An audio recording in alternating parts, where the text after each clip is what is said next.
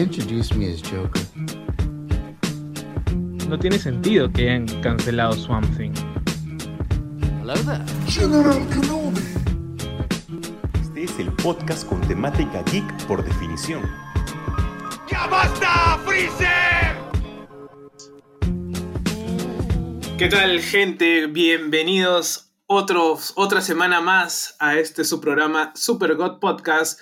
Como dice Jesús, el podcast definitivo de cultura geek, cultura freak, cultura pop y todas la, las vistas que se pueden hacer dentro de la cultura popular, ¿no? Eh, una semana que, bueno, ha tenido sus cositas más bien. Jesús, ¿qué tal? ¿Cómo estamos?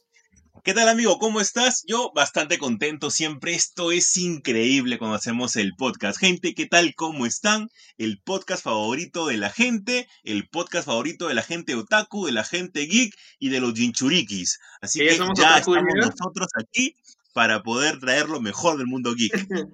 No somos otakus todavía, creo. Bueno, Todavía no, en aunque, tú un, aunque tú tienes un pasado otaku, así que este, Sí, yo, mi, mi, mi pasado sí es otaku fuerte, fuerte, fuerte. po- podemos, podemos decir que sí, mitad, mitad y mitad. Todavía estamos ahí en camino. Pues sí. Pues Ya- sí. ah, si has mencionado a los Jinchuriki, quiere decir que ya estás avanzando Naruto. Porque ya Pues como un año te estoy esperando ya. Estoy en el capítulo 330. Pero si son 500 de Shippuden. Sí, pues. Ahorita estoy. se están peleando ahorita con el Madara, pero el Madara original, ahorita, recién aparecido.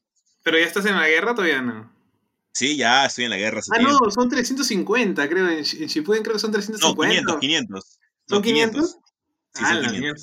¿Qué? ¿Y tanto dura la guerra? Ah, no, y después viene con el, el esto de. Bueno, no te voy a decir quién viene después, pero. pero eh, y Hasta, hasta ahorita- hasta ahora es, in- es interesante, ¿ah? o sea, no puedo negarlo, pero el personaje de Sasuke me parece insufrible.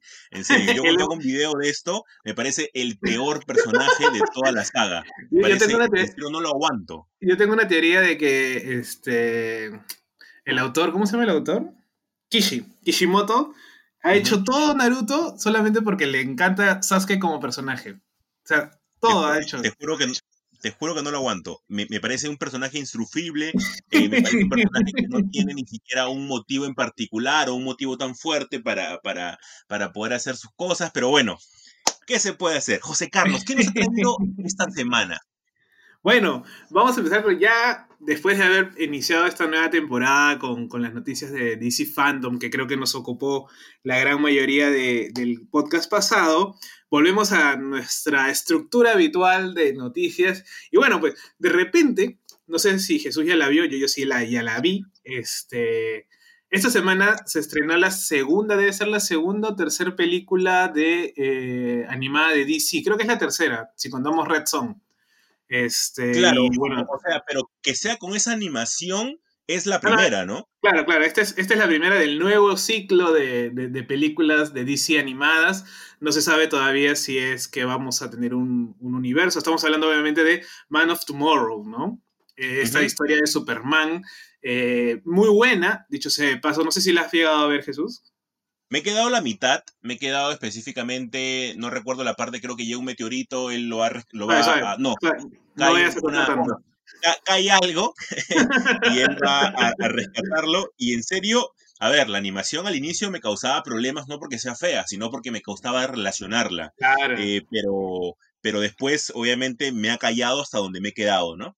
Y eso que, mira, yo te digo, eh, creo que es, es, es un, empieza con, con un muy buen pie, es más, yo le pondría 8 a esa película, este, al margen de que personalmente yo casi nunca empatizo con Superman porque, bueno, conocemos esta idea de que Superman es súper poderoso y es Dios Sí. y pues todo lo demás, pero esta historia no tanto habla de eso, habla de otras temáticas que cuando ya la gente lo termine de ver o tú lo termines de ver, vamos a poder conversar, vamos a poder Sí, debatir. o sea, siempre es, siempre es difícil engancharse a, a Superman de adulto, yo creo. Siempre hay un problema ahí cuando ya de adulto te quieres enganchar con Superman porque el hecho de ser eh, superpoderoso te genera tal vez, te cansa un poco, ¿no? Entonces, siempre la narrativa tiene que ahí eh, eh, evolucionar y ser mejor. Entonces, creo que con lo que me has dicho, esta noche la termino sea como sea. Pero tenemos algo en el horizonte que se viene que nos agarra la yema del gusto.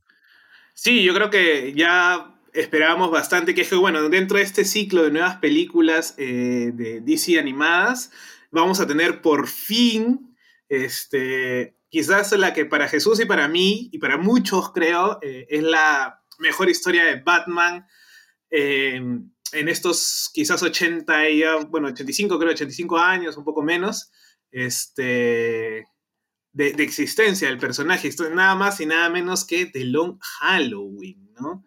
Así es. ¿Quién no ha disfrutado de esa historia? Creo que todos.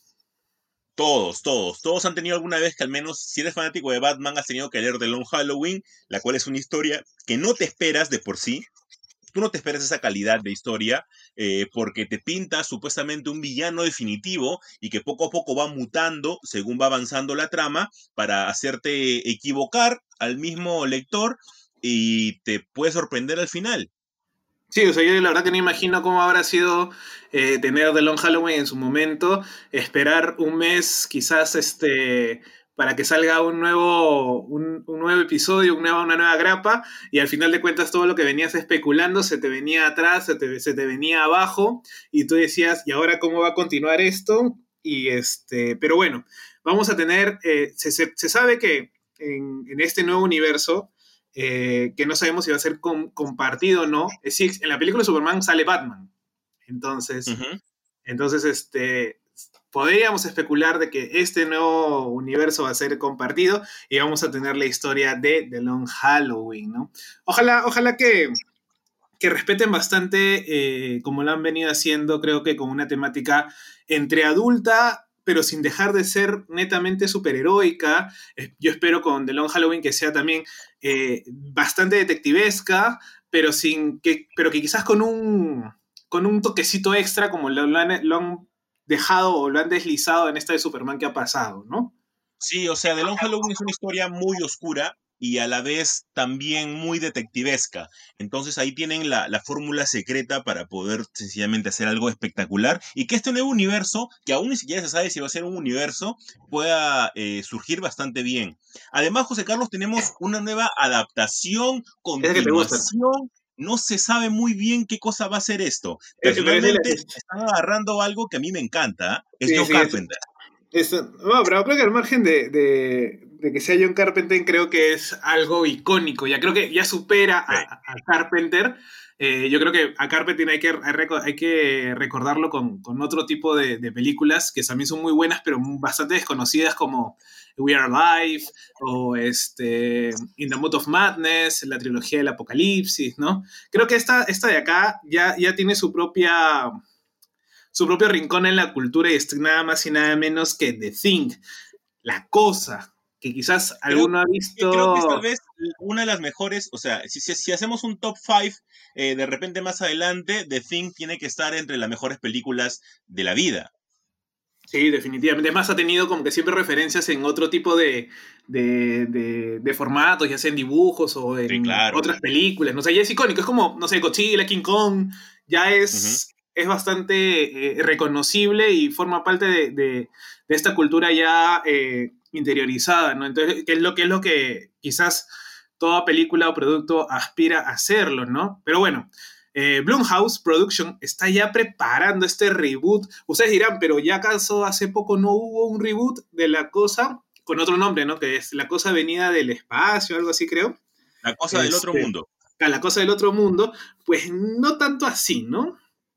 esta de acá va a ser como que una mezcla, porque acá viene quizás el dato curioso que hasta los más entendidos en, en, en Carpenter eh, podrían no haberlo creído, ¿no? La cuestión es que esta película, esta, eh, esta, esta producción está basada en una novela, en una novela escrita por John Campbell, eh, que bueno, creo que, lo, que se, se titula es Who Goes There, ¿no?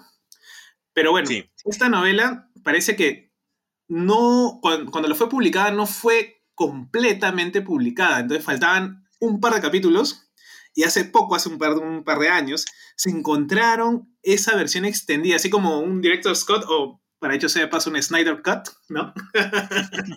así, como, así como los Director Scott, eh, una versión extendida, ¿no? Que, tiene, lleva otro título también que se llama Frozen Hell, ¿no? Como infierno helado, más o menos. Que hace bastante explícito la, la, forma, de, ya hasta creo que te da un spoiler un poco de, de la trama. Eh, y entonces esta nueva versión, este reboot que están preparando, es una mezcla entre ambas novelas, ¿no? Esta novela, eh, versión extendida, que inclusive puede ser que tenga otro tipo de, de alteración en capítulos con la original, ¿no? Para más o menos hacer una lectura comparada y poder tener una, la versión definitiva, esta palabra que le gusta mucho a, a Jesús, ¿no? Este, esta versión definitiva ya de la cosa, de Thing, ¿no? Lo bacán es que seguimos, seguimos explorando las referencias Lovecraftianas que tiene Carpenter dentro de la película y, este, y esperar nomás. Bueno, sería ya para un par de años, creo, ¿no? Sí, o sea, definitivamente, pero creo de que incluso la película queda, queda, a ver, no inconclusa, no quiero usar esa palabra, sino más bien como que te deja con ese cliffhanger gigantesco de que algo más puede pasar, ¿no? Entonces, para los que no han visto la película, la recomiendo un montón, obviamente la versión del 82, que es ah, es un punto de ciencia ficción que no te esperas en ese tipo de película. Y hablando de películas o hablando de, terror, básicamente, hay una noticia que a mí me entusiasmó un montón entre la semana, José Carlos. Y es que este director que está haciendo este universo, vamos a ponerle el universo de The Hunting, está haciendo cosas increíbles, que es el señor Mike Flanagan. Me ha dado muchas felicidades, ¿ah? Es más o menos como un Muschietti, el señor Flanagan. Sí, yo no sé, yo no sé cómo, cómo no sé si al- a- al- ellos dos se comunican, hablan, este, o, o, o cómo van, van, este, trabajando, porque, o sea, son unas maquinitas. Bueno, ahora creo que este Muschietti está más, más centrado en Flash, pero Sí. Flanagan está on fire, literalmente, al tío ama el terror, lo cual es espectacularmente genial, porque estamos viviendo... Es- no, pero aparte estamos viviendo, creo que una renovación del terror. Y eso es algo que lo hemos hablado, lo hemos comentado, lo hemos dicho en, el- en el podcast. Y es importante porque el terror no es que necesariamente te dé miedo a algo lejano, sino más que todo es Sí. algo cercano, es algo que puede estar contigo en- a tu lado.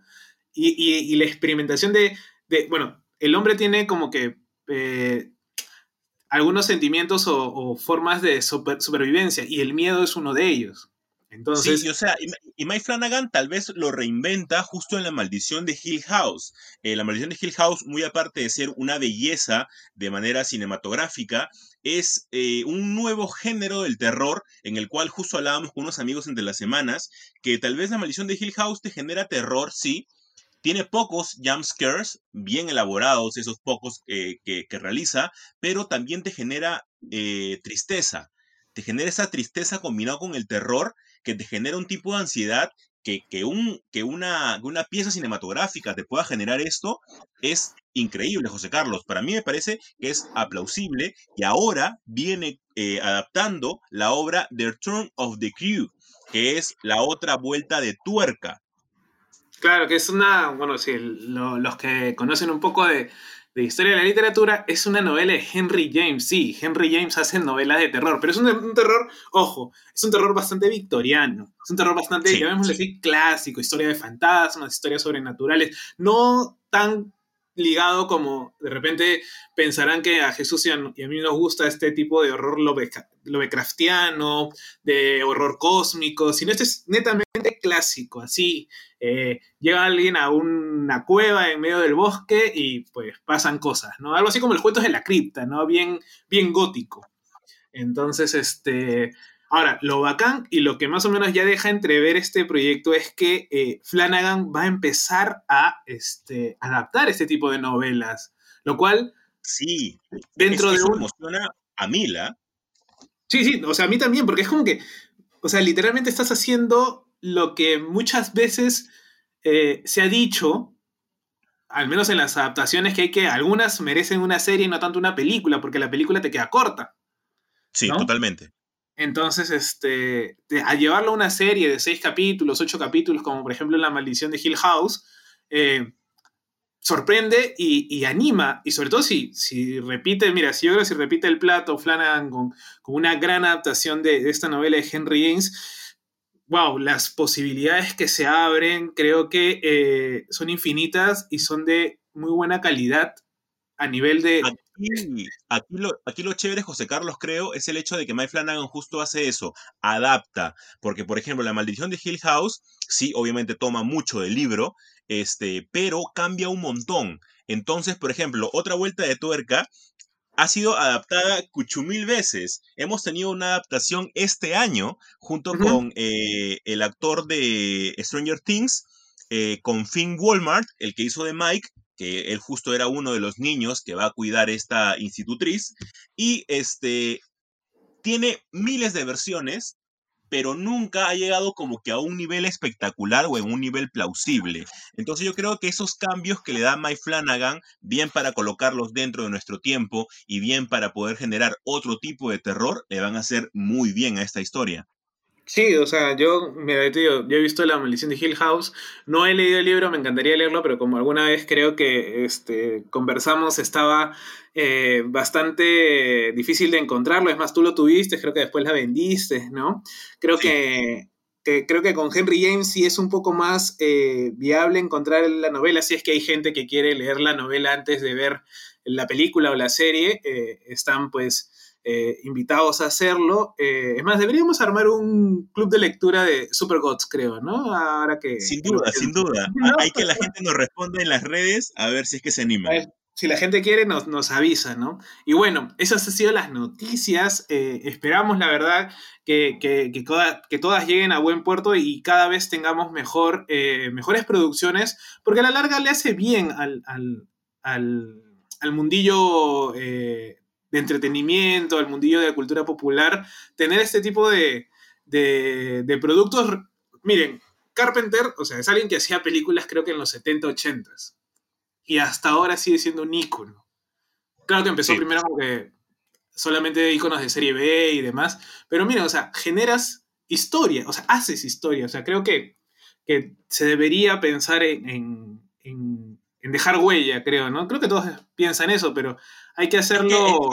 Está en el hecho de también lo que hablábamos anteriormente en el tema de la originalidad, que el hecho no es que generes algo, ¿no? algo original, sino algo reinventado, tal vez, que es lo que está haciendo Mike Flanagan, que está reinventando estas historias de su punto de vista y está funcionando bastante bien, ¿no? Sí, ¿ves? Así que esperamos tener nuevas noticias de estas, de estas producciones. Y con esto terminamos el primer bloque de este ya segundo capítulo de esta nueva temporada en Super God Podcast. Así que quédense porque viene algo, algo que de repente pocos se, han- se lo esperan, ¿ya? Así que quédense con nosotros, ya volvemos.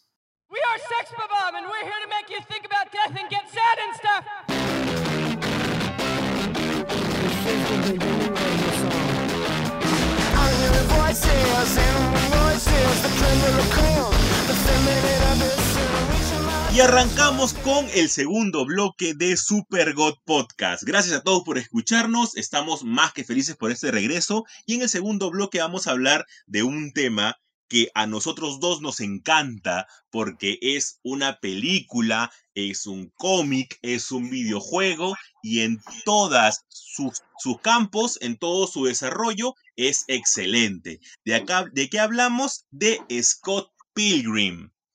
Pero acá, te- acá- y acá vendría la, la, la versión de, de, de We Are Sex Bomb, acá. Ah, sin Para- duda, sin duda. Para, para hacer la Es- es presentación más, de... La vamos a poner para que arranque, para que arranque sí, el bloque 2. Así es, definitivamente, ¿no? Este, bueno, sí, vamos a hablar de un gran combo. Este producto tiene todo, o sea, lo tiene en todos lados. eh, y como bien ha dicho Jesús, eh, ha sido un éxito en, en todos, ¿no? Pero empecemos hablando de quién es el creador, ¿no? Es Brian Lee O'Malley. ¿Quién es este señor? Dirán ustedes. Bueno, este es un, como todo, eh, ¿qué decirlo? Como todo escritor, no sé, como todo creador de cómics podría ser, ¿no? Siempre ha querido tener un, un hito, ¿no? Un ícono, algo que lo representa, ¿no? Y creo que este señor, eh, influenciado bastante por la estructura o dinámica de los videojuegos, eh, empezó y creó una historia, creo que la palabra perfecta es cercana y posible, Y- lo cual deja de ser, lo cual no deja de ser divertido, ¿no? Sí, Por porque mm, yo no sé para ti, pero para mí Scott Pilgrim es un mundo de referencias. Es la mayor referencia al mundo de los videojuegos y el mundo geek que nosotros podemos encontrar. Sí, definitivamente creo que, eh, o sea, si no conoces las referencias no hay, no hay problema. Igual este como que, como que puedes disfrutar, ¿no? De este, del, del- del producto, ¿no? Porque es entretenido, porque es este, porque tiene bastantes colores este, llamativos. Bueno, al menos en, en la versión a color de Scott Pilgrim, porque recordemos que la primera versión es en blanco y negro, ¿no? Y aparte que el dibujo de, de, de O'Malley es, no sé si, si, si recurrir al, al término de, de manga o formato medio asiático o bien Sí, de... ha- hace una combinación de, de varios factores, ¿no? Porque, por ejemplo, el manga eh, tiene, pero nosotros no lo entendemos porque obviamente no es nuestro lenguaje, no tiene el pou, pau, chao, que nosotros encontramos, por ejemplo, muchas veces en algunos cómics anglosajones. Este, pero en el lenguaje que crea Brian Lee O'Malley, eh, hace una combinación entre ambos, basado en la historia de Scott, que es más o menos un chico desadaptado, un chico que vive con su amigo abiertamente homosexual, el cual obviamente vive como una especie de parásito porque no tiene absolutamente nada en que caerse muerto, y se enamora de Ramona Flowers, que es la chica nueva que llega a su pueblo y que a él lo agarra en una relación con la gran Knife Chao. Entonces, de por sí es una historia irreverente que te juro cada vez que la veo me hace matar de risa. Claro, o sea, recordemos que Scott debe estar pasado los 25 años, ¿no? Creo, creo que, Este, creo que sí. Creo que sí, creo que está Más o- 24 o 23 por ahí. más o menos en- entre, o puede ser en 25 o un poquito llegando a los 25, y, este, y la relación que tiene con sus amigos, con, su, con sus eh, parejas también, con sus intentos de relaciones amorosas, que quizás ese es, eh, eh, solamente para, para volver un poco del, del bloque anterior, dense cuenta, es la misma historia, es una historia de amor, solamente que estás reinventando la forma de contar esta historia de amor, ¿no? eh, con diversos, eh, llamémosle así, gags divertidos o esta idea de, de los bows, ¿no? De, así tipo cuando uno juega, me- creo que la, la gran influencia es Mega Man, ¿no?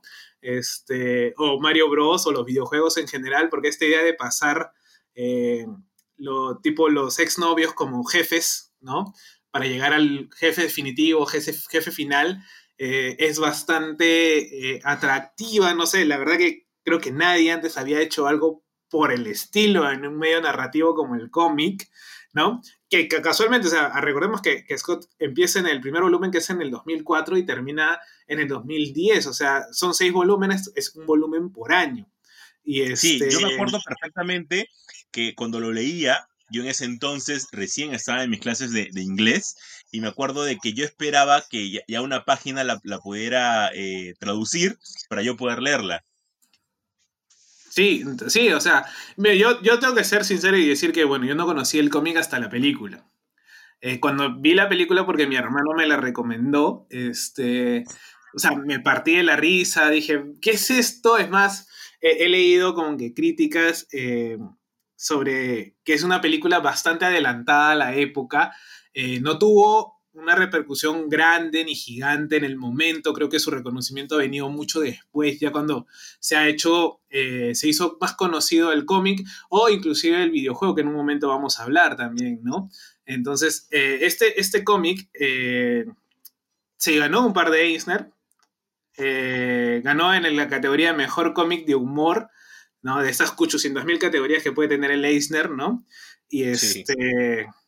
Y nada, ¿no? Creo que es algo que... Es un cómic que hay que leer siempre, definitivamente. Eh, eh, no te cansas de, de volverlo a releer, que es lo más eh, gratificante en una obra, porque es como que un domingo a la tarde o un sábado a la tarde, descansando, agarras Scott Pilgrim y obviamente vas a pasar un muy buen rato porque los personajes son realmente entrañables. Te identificas, creo que tranquilamente te puedes identificar con todos o con la mayoría al menos. Claro que la, la mayoría quiere ser Scott Pilgrim, ¿no? O algunas quieren ser este, Ramona Flowers, ¿no? Ahora, bacán es este tópico de, de la Maniac Pixie Girl, Dream Girl, ¿no? Este, que, juega mucho en, en, Scott, ¿no? Es más, lo vemos en la película, eh, sobre cómo llega al final, ¿no? Eh, decimos, no, que se quede con Ramona y otros, no, que se quede con Knife, ¿no? Uno ya empieza a tomar partido, se involucra con la historia, que es altamente importante una historia, creo yo, ¿no? O sea, es que de por sí el hecho, la, la película este, y el cómic te plantea el hecho de que Scott es infiel. Y entonces algo que nosotros dejamos totalmente de lado por el hecho del amor que se plantea Scott por Ramona. Justo nosotros hablamos de todo esto porque han pasado ya 10 años del estreno de la película de Scott Pilgrim. Parece que ha sido menos, pero ha pasado esa cantidad de tiempo. Y con lo cual te ha demostrado de que hablan de temas que antes sencillamente no se hablaban. Muy aparte de las referencias, hay una infinidad de temas muy chéveres que se tratan ahí. Por ejemplo, el tema de los colegios católicos, el tema de cómo es la gente en Canadá, el tema de cómo la gente ve a los americanos, eh, de por sí el tema de las bandas, de cómo está relacionado y cómo ellos tienen una cierta incomodidad cada uno de los personajes para poder lograr las cosas que cada uno quiere, ¿no? Por ejemplo, el líder de la banda quiere triunfar, Scott, eso le importa un rábano, más le importa la chica. Entonces, hay toda. eh, Kim, Kim, por ejemplo, que es un personaje bravazo, ella es como la que quiere seguir la corriente únicamente porque son sus amigos y todavía quiere continuar con ellos. Entonces, son varias cosas que ahí están mezcladas y junto con el videojuego, ¿no? Que el videojuego es un, un, un origen, perdón, una categoría Beep the Mao. Que se podría comparar con Blue Dragon, perdón, Double Dragon. Double Dragon, una- claro. una, únicamente avanzas y vas poco a poco golpeando los personajes, que también es un juego increíble. Sí, o sea, a ver, eh, bueno, dicho sea de paso, hay que decir que, que Brian Lee O'Malley no estaba eh, de acuerdo a- con que se haga una película de su obra, pero como todos tenemos que pagar deudas en nuestra vida adulta, así que no le quedó nada más que vender los derechos para que hagan su película. O sea, imagino que él pensará o habrá pensado de que, bueno, van a hacer una película y la van a destruir, ¿no? Van a destruir mi obra y van a querer hacer lo que les dé la gana, pero no, Sorpresivamente la película respetó bastante muchas cosas, omitió otras, trató de generar una narrativa propia, lo cual nosotros como espectadores, y creo que Brian también, está bastante agradecido. Y obviamente cuando llega el videojuego, que es una lástima que ya no se pueda comprar, no se pueda conseguir legalmente. O sea, si no, si no lo compraste en allá por el año, creo que 2014 más o menos, este, si no lo descargaste porque era para descargar, eh, ahora es bien complicado conseguirlo y solamente nos queda ver pues los, los dis- display, eh, de, YouTube, ¿no?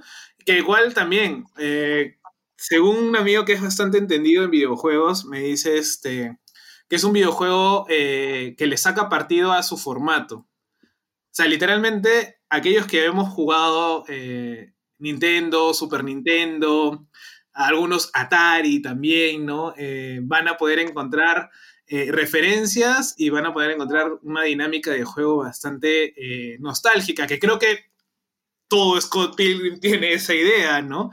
De jugar con la nostalgia, jugar con esta, con esta idea de que hemos, todavía hay cosas que, que perduran y que, o mejor dicho, que todo tiempo pasado pudo haber sido mejor para nosotros, ¿no? Obviamente hay que entender que estamos en Canadá y es como que siempre Canadá se vio como que, si no la extensión de Estados Unidos, era como que, por debajo de Estados Unidos, ¿no? Como, eh, más, es más, creo que Canadá se relaciona inclusive un poco más con Francia que con los propios estadounidenses o con los propios norteamericanos.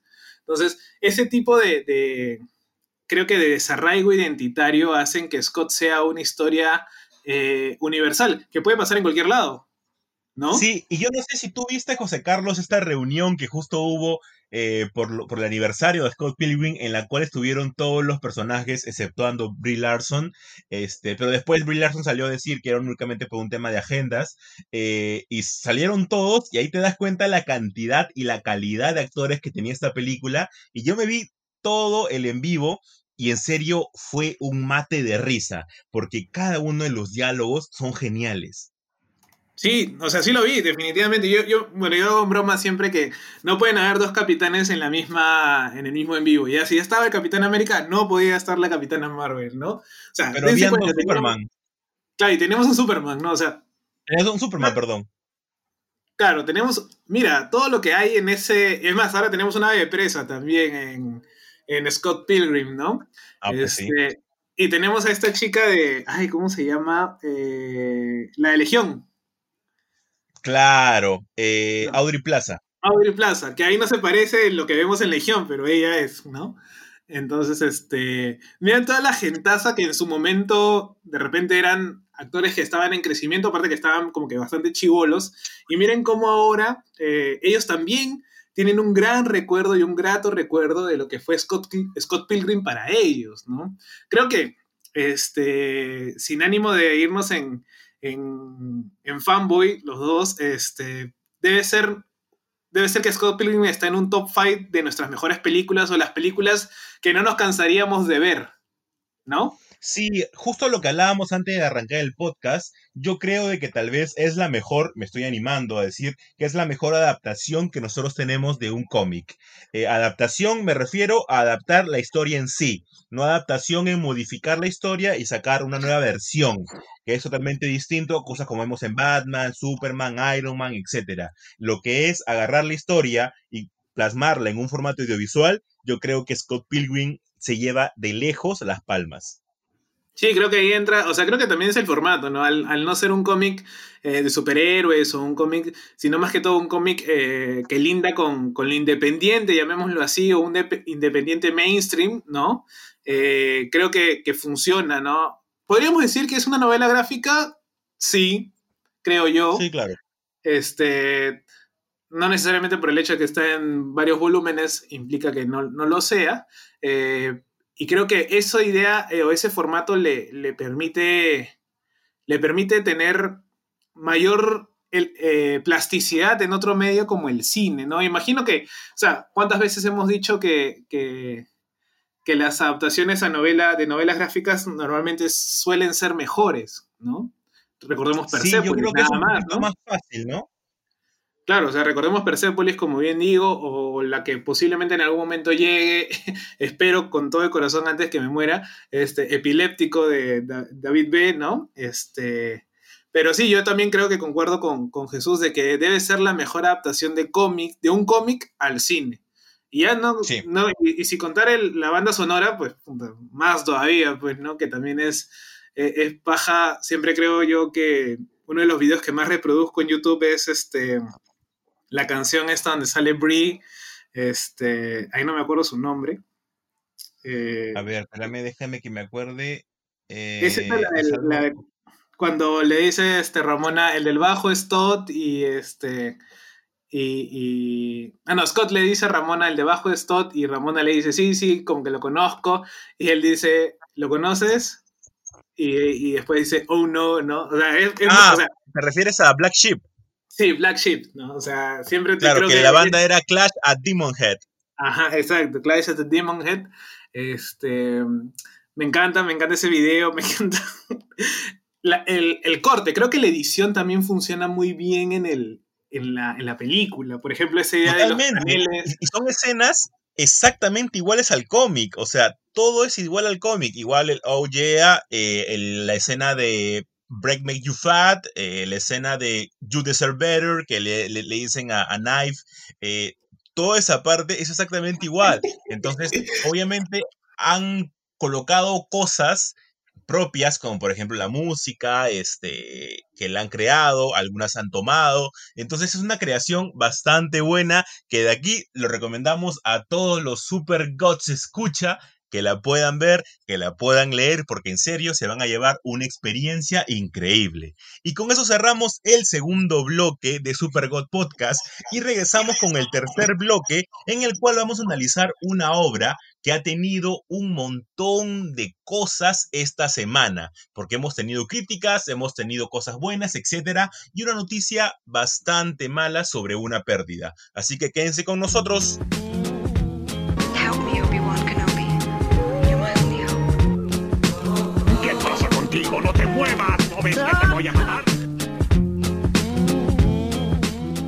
¿Qué tal, gente? Volvemos a este su segundo programa de temporada de Super God Podcast. Y como bien dijo Jesús en el bloque anterior, esta semana ha sido boom, ha sido una bomba literalmente, porque bueno, en el mundo del cómic apareció algo que estábamos esperando hace cuatro años. Es más, Jesús sacó un video previo a eso. Así que si, si no lo has visto, ahorita decimos el nombre, por favor, ponle pausa, ve a ver el video y después vuelves para acá. Así que Por favor. hemos, teni- hemos tenido los tres jajas, el tres bromas, o bien conocido como el tres jokers, ¿no? Esta historia de Jeff Jones con Favok, ¿no? Ay, ¿qué podemos decir? ¿Por dónde empezar a, a- a cortar tremenda tela de este cómic? No, no vamos a hacer muchos spoilers, pero quizás vamos a, a comentar la- las impresiones y lo que nos, nos depara a futuro, ¿no? De repente, Jesús, tú nos puedes hacer un, un pequeño feedback de, de, de dónde viene esta historia. Sí, claro.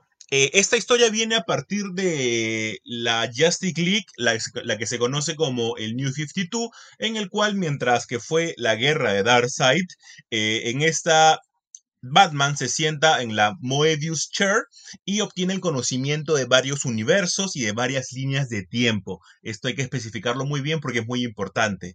Eh, Batman le pregunta a la silla sobre el, quién ha sido el asesinato, quién ha sido el, asesino de sus padres, en el cual confirma con Joe Chill y luego le pregunta quién es el Joker, lo cual así él le responde que son tres. Así que por favor que reformule su pregunta. Así que con esto Batman eh, se sorprende al, confirmar que eran tres Jokers.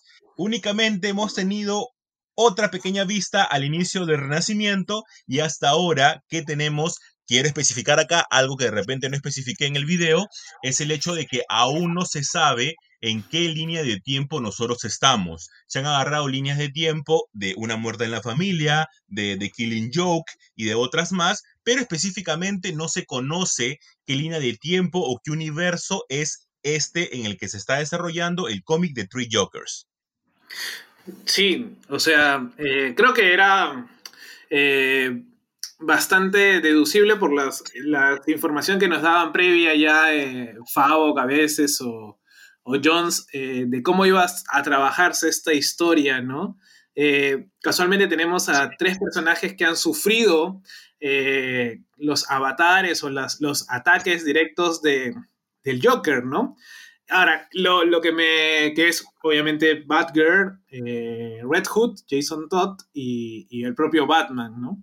Eh, ahora, creo que, que esta carga de, de, de simbólica de tener solamente estos tres personajes de la Batfamilia, bueno, por ahora, no sabemos si más adelante saldrán los demás, no creo, pero este. Pero tener a estos tres, y sobre todo por las tensiones que pueden haber entre, entre ellos, eh, recordemos que, bueno, Jason Todd, Red Hood, no es necesariamente un héroe. Creo que él tiene, tiene esta, esta libertad moral para hacer aquello que Batman no hace, que es matar gente, ¿no? Sí. Entonces, eh, ahí ya, ya, como que te pone, yo lo veo así, me pone en dos frentes, como estos tres tratando de buscar respuestas, pero a la vez Batman en contra o, o- enfrentado a, a Batgirl y a Red Hood, porque sabe que ellos pueden perder, eh, bueno, más Red Hood que Batgirl, ellos pueden perder esta brújula moral que normalmente tienen eh, eh, con Batman como guía. Y, este, Sí. y también se puede armar otro quilombo, ¿no? Entonces, Eso, Ahí- eso, José Carlos, es tal vez lo que más me gustó del cómic. Y lo conversábamos con varios amigos en, en- en un chat aparte, para no generar spoiler, eh, que era el hecho que se manejó mucho el tono psicológico, ¿no? Porque era, o sea, sin decir nada específico de la trama para que ustedes lo puedan leer y lo puedan experimentar, eh, era el hecho de los traumas que tenían ciertos personajes y lo que había significado para cada uno de ellos. Nosotros sabemos lo que pasó, pero no sabemos las consecuencias que tuvo específicamente en el lado psicológico y cómo el Joker afecta en ellos.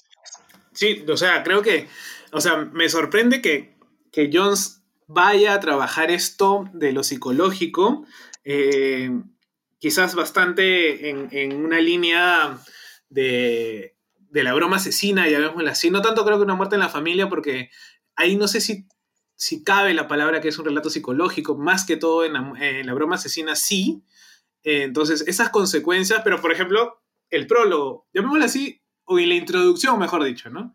Esta introducción de estas primeras 10 páginas, para mí fueron pff, brutales. O sea, Sí. se sentía esta idea de, de inmersión en la historia, en el cómic, en, el, en la trama, en la psicología de los personajes, en el trauma mismo de cada uno de ellos y cómo eh, lidiaban eh, a, la par con eso, ¿no? Por ejemplo, este, eh, el tema de la fuerza o el tema directamente de lo físico, esas cosas me, a nivel de narrativa, ahora no sé si, si el cómic estuvo planteado así hace cuatro años o es que en estos cuatro años han ido y conocido versiones y versiones y versiones, que es lo más probable.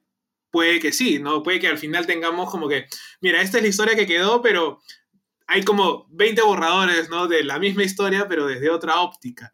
Lo cual Sí, haría... o sea, sería el colmo de que fuera malo, ¿no? Porque ya tuvieron tanto tiempo, o sea, desde el primer, de- desde la primera idea, que fue en el 2015, hasta ahora, han tenido casi cinco años en el cual hubiera sido el colmo que el número uno sea malo. O sea, y digo número uno porque todavía falta que podamos leer y cómo cierra la historia, que es más importante para mí incluso que el desarrollo.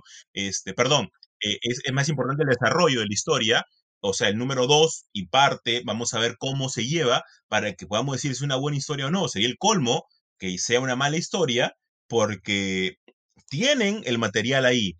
Cómo han desarrollado los personajes, Jason Todd para mí se lleva los pálmares. O sea, ya la próxima semana tal vez vamos a hablar con un poquito más de spoiler, pero Jason Todd, las pequeñas cosas que hace, todas tienen un segundo significado.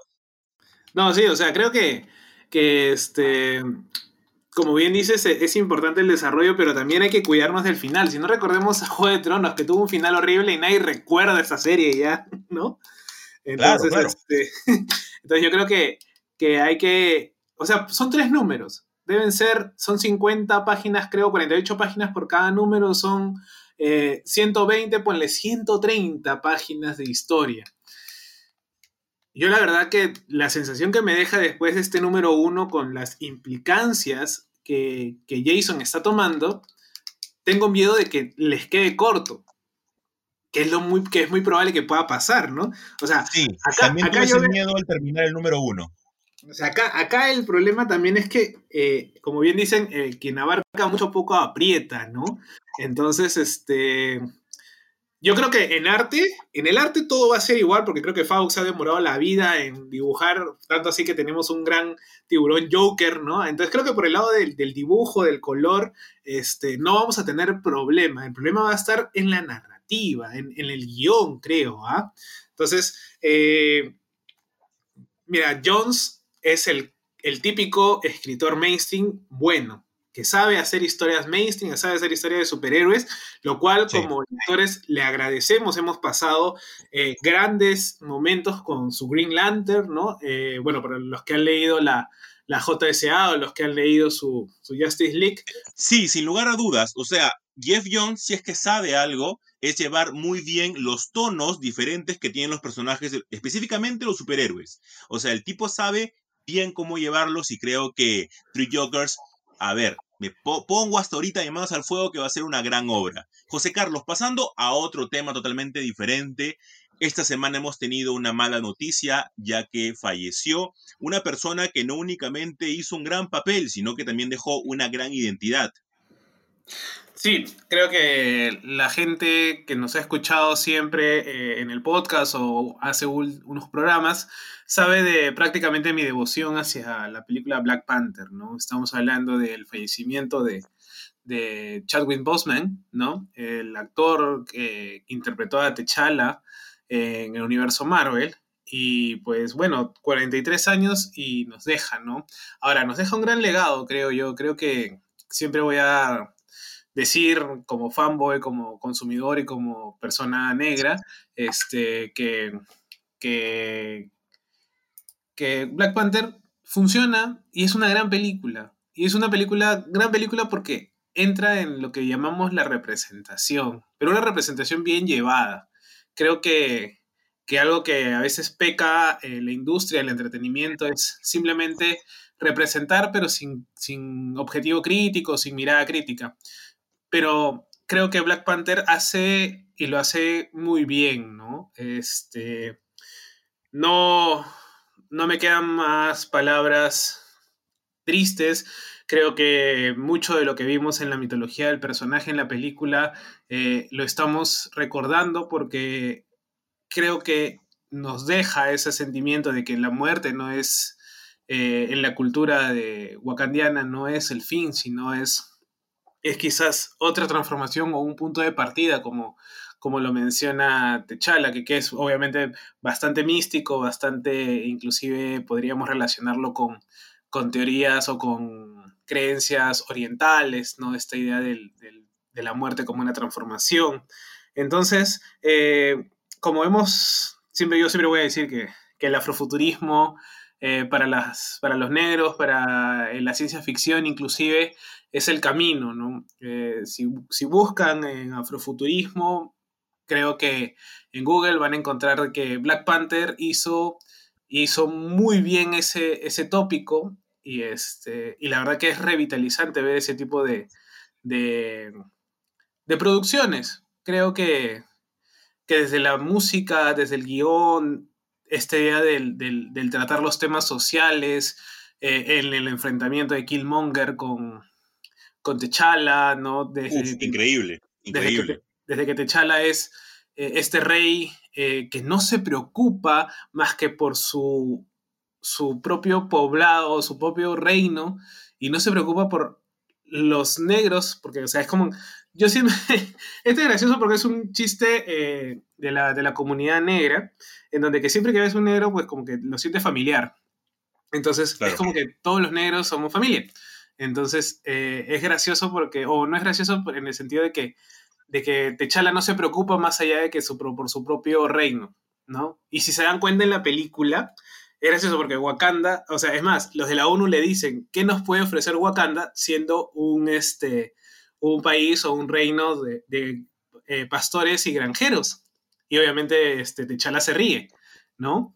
Y todos nos reímos porque es como que, brother, no sabes quién es Wakanda, ¿no? Verdaderamente no sabes lo que es porque ellos estaban como que aislados del mundo. Entonces, ese conflicto social de, de que, de que hay muchos negros que están peleándola afuera, que están viviendo malas condiciones, que es quizás eh, lo que Killmonger quiere eh, rescatar o quiere a- ayudar Y a, es tal vez por eso de que es un, un villano tan bueno, ¿no? Porque sus convicciones o su, su motor que lo impulsan al personaje de Killmonger eh, no son tan jalados de los pelos. Y es por eso de que tal vez lo hace un personaje, tal vez uno de los mejores villanos que nosotros tenemos en el universo cinematográfico de Marvel. Eh, queriendo mencionar algo acerca de, de Chadwick Boseman, él también hizo justo su biotopic acerca de James Brown, el cual es excelente porque se diferencia de otros biotopics al momento de romper la cuarta pared, lo cual es extraordinario y te da otro punto de vista desde bien el personaje y el actor. Así que desde acá, desde este humilde podcast, le mandamos un fuerte abrazo al cielo y le agradecemos por todo lo que nos ha dado. José Carlos, ¿qué te ha parecido el podcast de esta semana? Genial, genial, como todos los, los podcasts que hacemos es bastante catártico.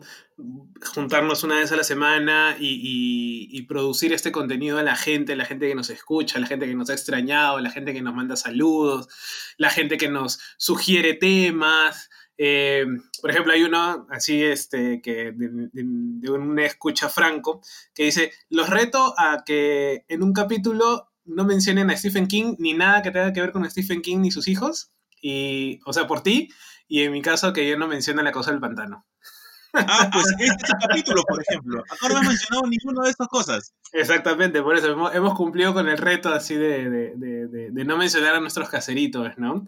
Y nada, sí. o sea, más bien gracias a ustedes que siguen escuchándonos y que gracias a ustedes seguimos haciendo este podcast. eh, que quizás eh, más adelante tengamos muchas más sorpresas para ustedes, divertidas. Sin duda. Eh, bueno, Jesús en su, en, su, en su canal de YouTube ya está pimpeándola así a, a velocidad de la luz, así que gente, vayan a ver los, los videos de Jesús porque su contenido está altamente eh, cuidado eh, para todos, así que si quieren dosis de cultura geek en la peruana, nos tienen a nosotros. Sin duda, y José Carlos, se vienen más sorpresas. Eh, este de acá es un hijo compartido que es Super God Podcast, está en Ergix y muy pronto se viene algo, espérenlo porque va a estar muy chévere porque ustedes, los que nos están escuchando, van a poder participar. Así que cuídense mucho, un fuerte abrazo y nos escuchamos la próxima semana. Chau, chau. Chao, chao, gente, cuídense.